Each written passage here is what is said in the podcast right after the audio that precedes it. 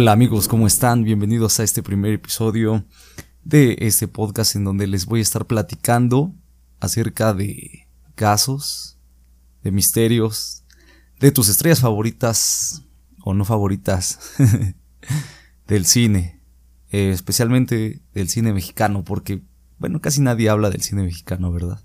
Y son historias bastante, bastante interesantes. Entonces he querido nombrar a este podcast Detective del Cine.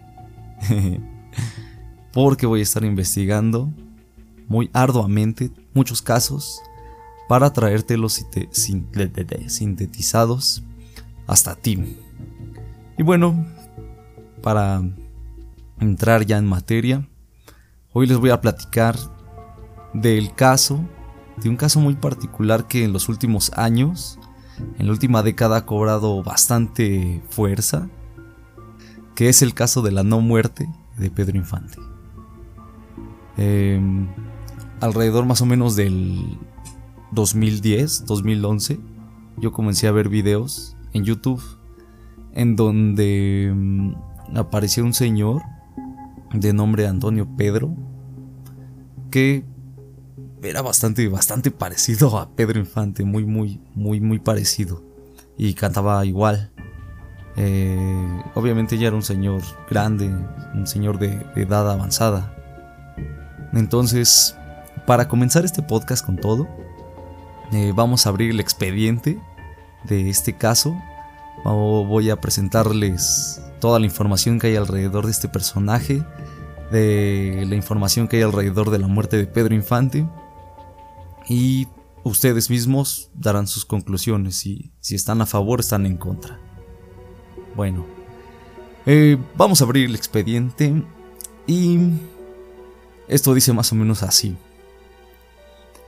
Pedro Infante Cruz nació en Sinaloa el 18 de noviembre de 1917. Fue un cantante y actor mexicano, uno de los íconos de la época de oro del cine mexicano, así como uno de los representantes de la música ranchera. A partir de 1939 apareció en más de 60 películas y desde 1943 grabó aproximadamente 314 canciones. O sea, eran muchísimas películas, muchos, muchos eh, largometrajes. Eh, básicamente eran como tres o, o, sí, máximo tres películas de él por año. Pero era bastante.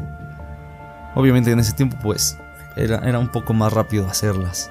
Y canciones son bastante canciones. Yo me sorprendo porque cuando me meto a buscar canciones específicamente de Pedro Infante, salen y salen canciones que, desde 1937, 39, que ya, ya grababa sus primeros, eh, sus primeras, sus primeras canciones, ya desde ese tiempo. Eh, hasta, hasta 1956 e inicios del 57, ya, ya, ya grababa muchas canciones. Grabó muchas canciones más bien. Em, les digo, me sorprende porque me meto y, salen y salen canciones que, que, yo jamás había escuchado. Entonces, seguramente han de ser más de 314 canciones. Pero bueno, ese es el dato. Continuamos. Pedro Infante fue un fanático de la aviación. Acumuló 2.989 horas de vuelo como piloto. Estaba registrado con el nombre de rol de Capitán Cruz. Previo al accidente que le costó la vida, ya había tenido otros dos accidentes aéreos. eran avisos, eran avisos, pero a veces somos medio necios, ¿verdad? El primero en la ciudad de Guasave, Sinaloa. ¿Dice de ese Guasave? ¿Quién sabe? Donde al intentar despegar de una pista improvisada, el avión no pudo ganar altura y se fue de frente contra un cultivo de maíz. De ese accidente le quedó una pequeña cicatriz a la altura de la barbilla. O sea, en las fotos casi no, no se ve, no se nota. Pero eh, cuando le hacen mucha edición o, en las mejores fotos que, que tiene, cerca de la barbilla tiene como una cicatriz grande, como si estuviera un poco su barbilla partida pero chueca. Algo más o menos así. No fue tan grave ese accidente. El segundo desplome fue cerca de Zitácuaro, Michoacán. razón por la que tuvo que implantársele una placa de platino en la parte del cráneo. O sea, ya fue un accidente un poco más, más, más duro. De hecho, hay muchas fotografías. Eh, se supone que chocó. Mm, no fue tan fuerte como para que la aeronave se, se destrozara.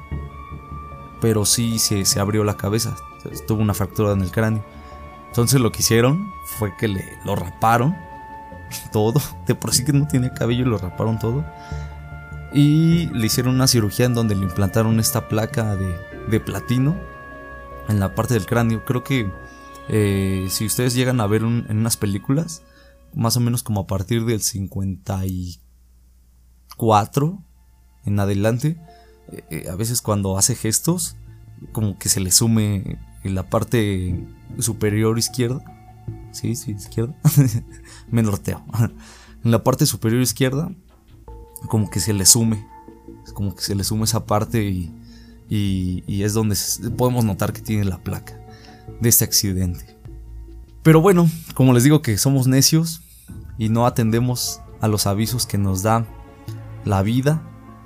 El 15 de abril de 1957 Pedro Infante piloteaba un C-87 Liberator Express de fabricación, de fabricación estadounidense, matrícula XAKUN, perteneciente a la empresa TAMSA, una empresa mexicana de aviones, de la que era socio. Este modelo de avión se derivaba del B-24 Liberator, un bombardero de la Segunda Guerra Mundial que se consideraba ya obsoleto para uso militar, pero todavía útil en aplicaciones civiles.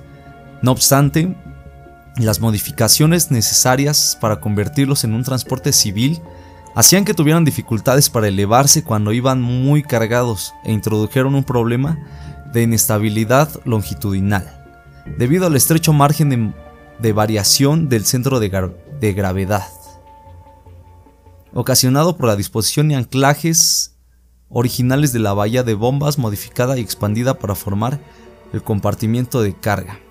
O sea, en otras palabras, eh, tenía que tener una estriba muy, muy cuidadosa. Eh, para que los que no, no, conocen, como yo que no conocí, tuve que investigar. La estriba es, es, es todo este cargamento que le ponen ya sea a un barco, a un, a un avión, para que no pierda ese peso. Entonces, básicamente este avión era un avión modificado, un avión de la Segunda Guerra Mundial modificado para transporte. Bueno, estos y otros problemas, como la pobre distribución de los conductos de combustible, que además tendían a sufrir pérdidas y aturdía a los ocupantes con sus vapores, o sea, estaba sobrecargado de combustible, muy muy cargado de combustible.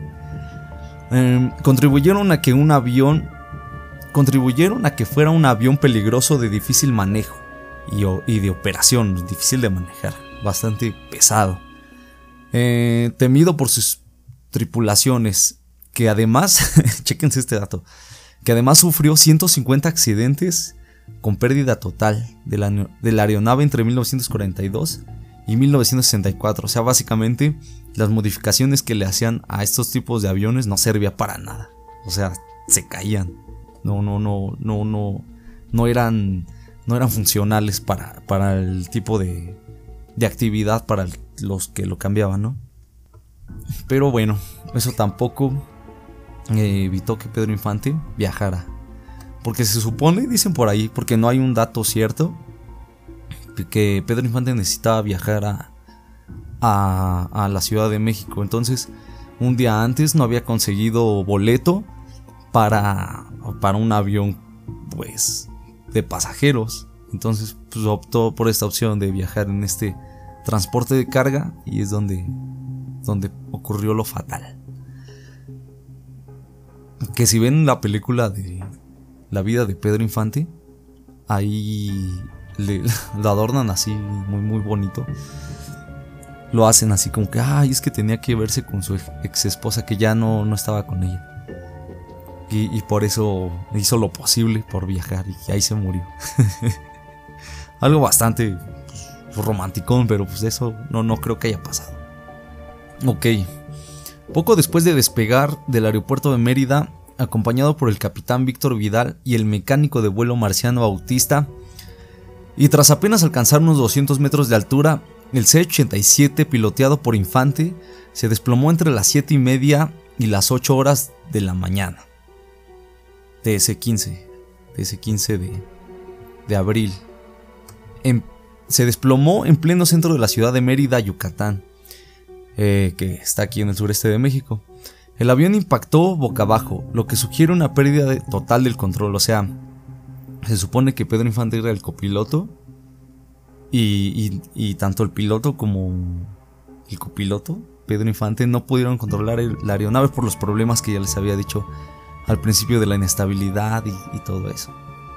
La investigación del accidente determinó como causa probable que se debió a un error de maniobra consistente de ejecutar dos virajes hacia el rumbo de la Ciudad de México sin conformarse las especificaciones de distancia y procedimientos, y por debajo de las altitudes y velocidades indicadas. O sea, como cuando un camión da un volantazo, así, porque así va a pasar de, de la dirección de la calle, algo así. Más o menos, no soy aviador, pero yo, yo digo que es eso. Em, este error fue agravado por un probable corrimiento de carga debido a una, estri a una estiva incorrecta. O sea, lo que les decía. Eh, el avión estaba, estaba sobrecargado o las mercancías que transportaba estaban mal puestas. Entonces eso hacía que, el avión pues de un lado estuviera más pesado, de otro más ligero y, pues hacía eh, difícil su, estabilidad. Eh, en esa fase de vuelo, justo después del despegue, el avión iba todavía casi totalmente cargado de combustible para llegar a la Ciudad de México. O sea, traía tanque lleno el avión. Eso agravó las cosas. Como consecuencia, al estrellarse, se produjo una gran deflagración e incendio. O sea, el avión al, estrellarse por este, esta sobrecarga de, combustible explotó. Al instante que, que cayó, explotó. Esto ocasionó dos víctimas más en tierra, una muchacha de 18 años llamada Ruth Russell Chan, que murió quemada viva y el niño Baltasar Martín Cruz, fallecido poco después por la misma razón. O sea, se supone que esta muchacha, según lo que dicen sus familiares, estaba eh, tendiendo ropa en la parte de atrás de su casa y, como el avión cayó en una esquina, una esquina de la calle, pues sí la alcanzó y la quemó. O sea, de la explosión eh, se quemó. Eh, lo mismo creo que pasó con el niño. Eh, y además otros dos jóvenes sufrieron graves quemaduras también. O sea, aparte de Infante y los dos que iban con él, se llevó a, otros, otros tres, a otros cuatro. Entonces, sí fue un accidente duro. Bueno, eh, el avión cayó en el patio del predio de la calle 54 Sur y 87, donde hay un busto conmemorativo hoy en día. Sin embargo, su monumento se erigió en el cruce de la calle 62 y 91 a la que se le nombró Plaza Pedro Infante, ahí mismo, en Yucatán. Actualmente cuenta con múltiples homenajes en toda la República Mexicana, principalmente en los museos en su nombre, en la isla Arena, Campeche, donde se encuentra el Museo del Faro, el Museo de Coajimalpa, de aquí de la Ciudad de México, en el Rincón de Pedro Infante en Mazatlán, Sinaloa, y en el Museo de Guamuchi en Sinaloa. O sea, tiene muchos museos, de los cuales no he visitado ninguno, porque no sabía que había tantos y, no he tenido tiempo de ir. Pero bueno, ya habrá tiempo. Y bueno, como ustedes saben, como las noticias nos los presentan, año tras año Pedro Infante sigue convocando a mucha gente, a un gran número de fanáticos de todas las ciudades frente a su tumba ahí en el Panteón Jardín de la Ciudad de México. Entonces, básicamente esa es la historia de la muerte de Pedro Infante, como eh, digamos lo, lo, legal, en donde todos estamos de acuerdo, en lo que las autoridades eh, acordaron que, que fuera. Pero aquí es donde nace la historia, porque como pasa con muchos artistas, eh, al no ver los fanáticos, como tienen un gran número de fanáticos, al no ver el cuerpo, pues sienten que no es él o que los cambiaron. No sé, lo hemos escuchado no solamente con Pedro Infante, sino con muchos otros personajes que, ustedes conocen, de tanto de la música como de, del cine, que si se murieron y los cambiaron por otro, no, no sé. Entonces, e, ese es el precio que hay que pagar, ¿no? Al tener muchos fanáticos eh, y mueres joven en la cúspide de la fama, te conviertes en una leyenda para ellos y, e inventan muchas teorías acerca de cómo no moriste o de cómo te cambiaron o cómo sigues vivo y, te fuiste a Marte o no sé, algo así. Ok, entonces aquí es donde nace la leyenda de Antonio Pedro, ahora les voy a contar la historia de, este, de este personaje. Ok, em, respecto a la muerte de Pedro Infante, se tienen algunas teorías, como les digo. Hay muchas teorías, porque la imaginación humana no tiene límite.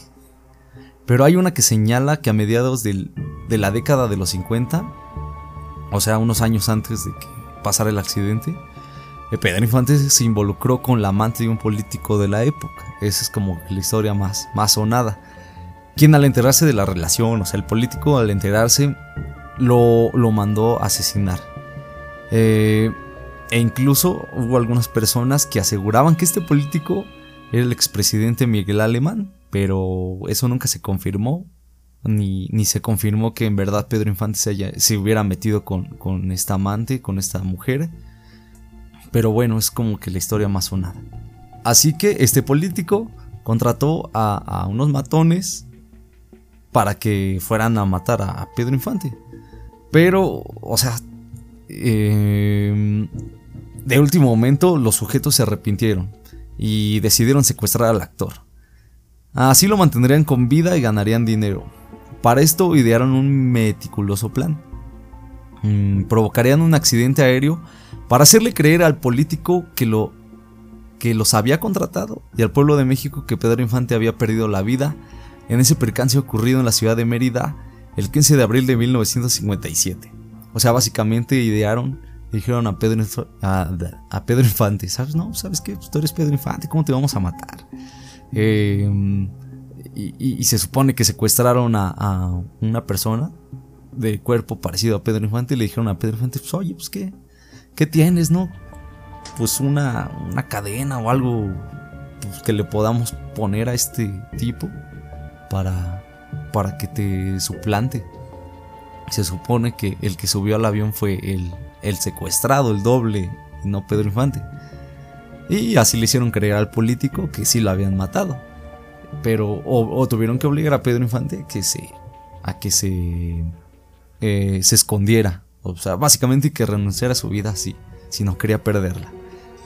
Y bueno, ya cuando pasó todo eso de lo que les platiqué de su muerte, del accidente, del avión, todo, eh, se supone que Pedro Infante vivió muchos años más. Hay quienes dicen que vivió en la región de la Huasteca de Veracruz, otros que habitó en la Sierra de Chihuahua, que esto es como que lo más famoso que habitó ahí en, Chihuahua, donde desempeñó varios oficios. En esta entidad habría conocido una familia que le prestó los apellidos Hurtado Borjón y posteriormente obtuvo un acta de nacimiento falsa que avalara su nueva identidad para poder participar en las decisiones del pueblo. no, bueno, para que pudiera vivir como un ciudadano más, ¿no? Es lo que se dice. Y cambió su nombre a Antonio Pedro, con los apellidos que le habían prestado Hurtado Borjón. Pero la leyenda no termina aquí. Cuando falleció el político que presuntamente había ordenado la muerte de Pedro Infante, comenzó a circular la imagen de un cantante de edad madura, o sea, un anciano, cuya voz y físico eran muy parecidos a los del ídolo de México, y este personaje se hacía llamar Antonio Pedro. Tan grande era el parecido que no faltaba quien se le acercara a preguntarle abiertamente si él era Pedro Infante, situación que dicho artista no confirmaba, pero tampoco desmentía. Quizás por, miedo a las represalias de la familia del político, que lo despojó de su carrera artística. O sea, eh, como les comentaba al principio, yo veía estos videos de, Antonio Pedro como por el 2010, pero no eran muchos, eran yo creo unos 5. Y, y yo los veía y decía, pues sí parece Pedro Infante. Pero a partir como del 2014, como que empezaron a, a, salir muchos, muchos videos. Y ahora si se meten a YouTube, hay demasiados videos de sus presentaciones, de que estuvo en teatros, de que estuvo en fiestas, de entrevistas, de que estuvo en programas de televisión. Porque, o sea, fue un hecho muy sonado cuando salió Antonio Pedro en los 80s, que, que fue cuando, cuando apareció que, que si Pedro Infante y le hacían entrevistas, a lo que siempre respondía Antonio Pedro que, que no, que él no era Pedro Infante, sino que era Antonio Pedro. Pero los periodistas insistían en que les dijera la verdad. Nunca lo confirmó, pero tampoco nunca lo negó. Y, y, como les digo, hay muchas entrevistas en donde pueden checar esta otra. Ahorita les voy a poner un pedacito de una como voy a intentar hacer como una comparación de cómo contestaba Pedro Infante y, cómo contesta este señor Antonio Pedro. Y ya ustedes juzgarán si se parecen o no. Obviamente Antonio Pedro se va a escuchar más viejito, pero ustedes juzguen. Bueno, eh, este es el audio. Estimados amigos, aquí me tienen de nuevo encantado de estar con ustedes en el programa Visita con las Estrellas para ofrecerles aspectos de la vida íntima y la personalidad de las figuras del cine mexicano y el arte mundial. Hoy tenemos el gusto de presentar a ustedes al galán cantante, rompecorazones y astro del cine azteca, Pedro Infante. Pedrito, muy buenas tardes. Muy buenas tardes, amigos míos. Encantado de estar aquí otra vez con ustedes.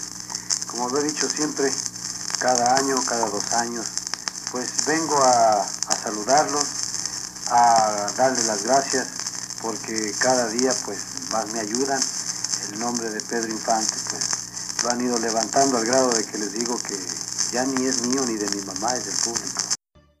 Bien, después de la actuación que hemos visto esta noche de Antonio Pedro en el Palenque en Reynosa, ¿cómo te sientes? ¿Cuál es tu impresión del calor del público norteño que se te ha entregado esta noche, Antonio Pedro? Eh, Sonia, perdón. Eh, este, estoy satisfecho, estoy increíble como en mi casa, esté mirando. Esto increíble. Ahora sí que yo fui el sorprendido de este público de Reynosa. Ok, pues ahí está. Ya ustedes juzgarán. Eh, en las pocas entrevistas que dio, Antonio Pedro respondía de manera evasiva y ambigua a los, a los cuestionamientos sobre su pasado e identidad, reforzando la idea de que tenía un pasado del que no podía hablar, pero señalando claramente que Antonio Pedro era un nombre artístico, o sea que no era su nombre original. Algo bastante... Eh, o sea, algo bastante recurrente entre los artistas que se cambian que se cambian el nombre como Pedro Fernández, por ejemplo. Ese no es su nombre. es un nombre artístico. Ok, esta situación alimentó la esperanza de un sector de la audiencia, que aún después del fallecimiento de Antonio Pedro, porque Antonio Pedro falleció en el año 2014 y fue enterrado ahí en Delicias, Chihuahua. Eh, pero hay una gran fanaticada en, Facebook, en, en, Internet en general, en YouTube sobre todo, que dicen que él era Pedro Infante, piden como justicia para que se reivindique la persona, pero bueno, eso no creo que pase. Entonces, esta fanaticada sigue viendo en él a Pedro Infante. Creencia que ha alcanzado nueva fuerza con todo esto del internet. Del internet. Sin embargo, los propios hijos de Pedro Infante, o sea, Pedro Infante Jr., antes de que falleciera, y Lupita Infante, desmintieron categóricamente que su padre y Antonio Pedro fueran la misma persona, la cual se hizo público en un enlace al programa de la periodista de Univisión María Laria. O sea, pueden buscarlo en YouTube y ahí está. Es una entrevista bastante aburrida. Se hacen como un debate. Porque está Pedro Infante. Bueno, está Antonio Pedro. Y está su esposa. Y, se ponen a debatir ahí. Y, no llegan a nada. Porque les digo, Antonio Pedro no afirma nada. Pero tampoco niega las cosas. Entonces, así no se puede llegar a una conclusión concreta. Eh, y bueno, los hijos de Pedro Infante frente a Antonio Pedro desmintieron que se tratara de la misma persona y repudieron las prácticas publicitarias que habían conseguido dotar de popularidad a Antonio Pedro.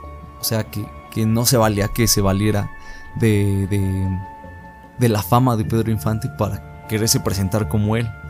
De hecho, en una entrevista que le hicieron a, a Irma Dorantes, que, que fue la, la última esposa de Pedro Infante, ella dice que en una presentación de Antonio Pedro asistió y, ella se acercó a él y le dijo, si tú eres Pedro Infante, ¿por qué nos abandonaste? ¿Por qué nos dejaste? A mí, a tu hija. Y que el Señor no supo qué responder. Entonces aquí es donde entro a la segunda parte, que es los, los argumentos de por qué Antonio Pedro no es Pedro Infante. O sea, ya les di de por qué Antonio Pedro era Pedro Infante. Y ahora vamos por qué Antonio Pedro no es Pedro Infante. Pero antes de empezar con esto, quiero dejarles un pedacito de, una presentación de Antonio Pedro para que comparen si se trata de la misma voz cantando o no. Eh, un cachito, porque seguramente aquí Spotify me lo va a silenciar. O no sé. Pero bajo el riesgo. Esto dice así. Aquí está, nada menos, en esta gran tarde.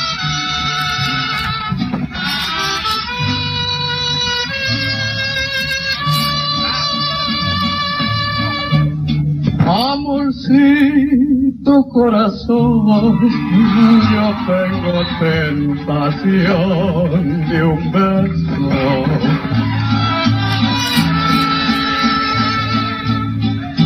Que se prenda en el calor de nuestro gran amor, mi amor. Pues ahí está. Yo no sé, eh, o sea, yo encuentro como una... Mm, tiene como que la misma personalidad y la misma tonalidad, más o menos, es lo que yo les podría decir. Pero de eso afirmar, o sea, porque yo he escuchado eh, imitadores de Pedro Infante y obviamente eh, si hacen su voz, pero como que le impostan, o sea, es la voz de Pedro Infante, pero no es la voz de ellos, no le sale natural, pues. Entonces, con Antonio Pedro pasa que él sale natural. Pero hay un gran problema porque si ven en sus fotografías, o sea, Pedro Infante ya cuando falleció ya ni siquiera tenía cabello. Tenía que usar un bisoñé, que es un pedazo de cabello, para que no se viera tan pelón. Y Antonio Pedro tiene bastante cabello. Entonces, e, ese es el como que lo único que me brinca a mí para afirmar que era Pedro Infante. Pero a, continuación les voy a leer el, comentario de, un señor que se supone que sí lo conoció Antonio Pedro desde joven. Y esto es lo que dice. Eh, a sus casi 80 años, Rosendo Navarro Armendaris, presidente de la Fundación Emiliano Lane, es una fundación de allá de Delicia, Chihuahua, no me acuerdo de qué, y conocido por su afición a la historia, recuerda con, recuerda con claridad que el cantante sinaloense se presentó a principios de 1957 en la antigua Plaza de Toros de Delicias. Todo un evento que estuvo marcado por varias anécdotas. O sea, se presentó Pedro Infante en ese año. Antes de morir. Navarro descarta que Antonio Pedro y Pedro Infante hayan sido la misma persona, pues asegura haber conocido a ambos. Y esto es lo que dice. Conocía a los dos, conocía al verdadero Pedro Infante y también a José Antonio Hurtado Borjón. Era el llamado Pedro Infante de Delicias. Era una persona parecida, no completamente parecida, pero le da una cierta semejanza y luego se esforzaba para imitar la voz del gran ídolo Pedro Infante de Boca. O sea, hay una película de. de, Antonio, de Antonio Pedro. Hay una película de Héctor Suárez que es músico, mariachi, y le dicen el Trovas. Y aparte tiene por sobrenombre, eh, por otro sobrenombre, el Pedro Infante. Entonces es como cuando alguien de la colonia o alguien de tu grupo de amigos le dicen, ah, es que tú eres el, el no sé, el AMLO de, de esta colonia, no sé. Era algo así. Era una persona que, que intentaba parecerse a Pedro Infante. según en sus, en sus palabras de, de Rosendo, pero que no era Pedro Infante, que era muy parecido, que cantaba igual, que trataba de hablar igual que Pedro Infante, pero no era él. Refiere que Antonio Pedro se dedicaba a reparar máquinas de coser y muchos vecinos lo conocían porque iba de casa en casa para ver si había trabajos que pudiera realizar. En sus ratos libres se reunía con amigos en la peluquería de un señor conocido como Lico, donde cantaba y tocaba la guitarra, en ocasiones se presentaba en, carpitas, o sea, presentaciones pequeñas, o en fiestas. En Delicias, Antonio Pedro tenía un hermano de nombre Pablo, al que apodaban el Güero, y quien se dedicaba a la venta de ropa, eh, menciona este Roseno. Por su parecido con Pedro Infante hubo personas que aconsejaron a Hurtado Borjón irse a la Ciudad de México para probar suerte como artista. Y dice, inclusive yo recuerdo que la gorra que allí trae puesta, se cooperaron para comprársela. Le arreglaron el bigote en la peluquería ahí donde trabajaba. Y de ahí mismo le hicieron una colecta los vecinos para que se fuera a la Ciudad de México, a probar suerte. Pero eh, Rosendo no es el único que lo recuerda, sino que también Carlos Acosta, un peluquero que tiene un negocio cerca de ahí donde vivía Antonio Pedro y que recuerda haber visto al cantante cuando caminaba por esas calles de ahí. Y, y, sí, dice que, su oficio de Antonio Pedro era arreglar máquinas de coser. Y dice que a su peluquería llegaba con frecuencia Pablo Hurtado, o sea, su, hermano de, de, Antonio Pedro. Y Antonio Pedro también llegaba ahí. Y que obviamente no era la misma persona, o sea, no era Pedro Infante, sino que era, era otra persona. Se parecía, pero no era. Y Antonio Pedro fue enterrado en un panteón de Delicias, Chihuahua, en el año 2014 fue sepultado por un hombre llamado Jaime Manquero, Manquero, que era uno de los empleados. Pero dice que, que eh, un año después del entierro empezaron a llegar personas de varias partes del país, de Veracruz, de Oaxaca, de Torreón, de la Ciudad de México, que incluso han llegado personas de Estados Unidos para conocer el lugar y en donde dicen, pues es que aquí vive Pedro Infante, aquí, aquí descansa Pedro Infante. Y de hecho cuando hacen fiesta aquí en el Panteón Jardín, para Pedro Infante, allá en Delicias Chihuahua, también lo hacen ahí en la tumba de Antonio Pedro, como si fuera Pedro Infante. Eh, la mayoría de los que van pues son viejitos o, mujeres que pues sí creen que, que era Pedro Infante. Y bueno, dicen que había pocas personas del medio artístico que sabían que Antonio Pedro era Pedro Infante. Una de estas personas es Chespirito. o sea, no sé qué relación hay con eso, pero dicen que es Chespirito. Porque Chespirito sacó un, programa en donde se supone que él y, y, Florinda Mesa son periodistas y se meten como a un bosque a buscar si, si ahí estaba Pedro Infante. Y el chiste que dan con él y todo y se ponen a entrevistarlo. Y dice que porque desapareció. Y, él dice que porque quería una vida en paz. Y, no, un, es un episodio muy extraño, o sea, porque no, no tiene ninguna coherencia. O sea, no sé qué estaba pensando Chespirito al sacarlo. Muchos se agarran de ahí para decir que pues es que era una forma sutil de decir que era Pedro Infante. Eh, Antonio Pedro, ¿no? Y, si se meten a YouTube, ahí, van a ver el programa. Van a ver este episodio, es bastante extraño, pero eh, de ahí toma fuerza para decir que Antonio, que Pedro Infante no murió en el 57 en el avionazo, sino que vivió muchos años después. Y para concluir, eh, ahora cuando entró Andrés Manuel de presidente, hay un tipo que sube muchos videos de Antonio Pedro en YouTube, que se llama, el canal se llama Leiva, y creo que se llama así el, el tipo, Cuco Leiva. Y eh, les voy a leer la petición que le hizo al presidente, que le hizo llegar al presidente, que dice así. Vengo a solicitar al licenciado Andrés Manuel López Obrador que nos ayude... perdón, perdón. Que nos ayude a reconocer a Pedro Infante, ya que él no murió en el avión de 1957, como se nos ha hecho creer. Él murió hace 5 años en Delicias, Chihuahua. Allá está enterrado. Aquí no se requiere dinero, nada más se requiere un poquito de intención. de poner personas, dos, tres comisionadas, a exhumar el cuerpo de Pedrito que está en Delicias, Chihuahua. Checar el ADN con la familia Infante y ya reconocerlo. Es lo único. o sea, básicamente lo que Cuco Oliva está pidiendo es desintegren el cuerpo, sáquenle la prueba de ADN, chequenle con uno de los familiares de Pedro Infante y, ya.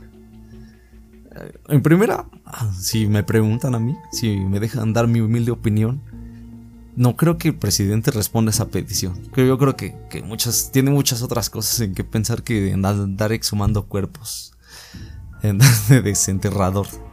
Y en segunda, dudo que los familiares de Pedro Infante accedan a esa petición.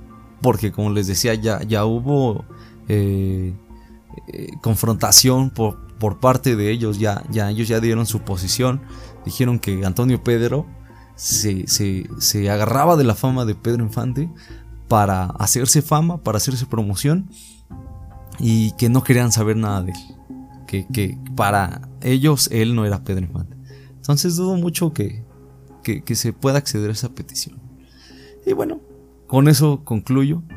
Si ustedes decidirán si, si están a favor, si están en contra, si sí es, si no es. Yo solamente les presenté los de manera muy sintetizada los datos que, que hay.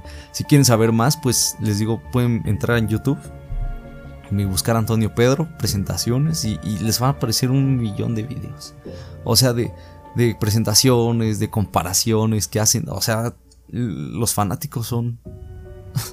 son mejores investigadores que, la policía, ¿eh? Porque. Eh, bueno, cualquiera. Cualquiera es mejor investigador que la policía. Eh, hacen comparaciones de rostros, de, de simétrica de los ojos, de la nariz, y ahí pueden checar todo eso. Y bueno, con eso damos por concluido. Yo doy carpetazo a este caso. Espero que les haya parecido interesante, que les haya gustado. Y aquí nos vamos a ver la próxima semana en otro episodio de Detective del Cine. Hasta pronto. Bye.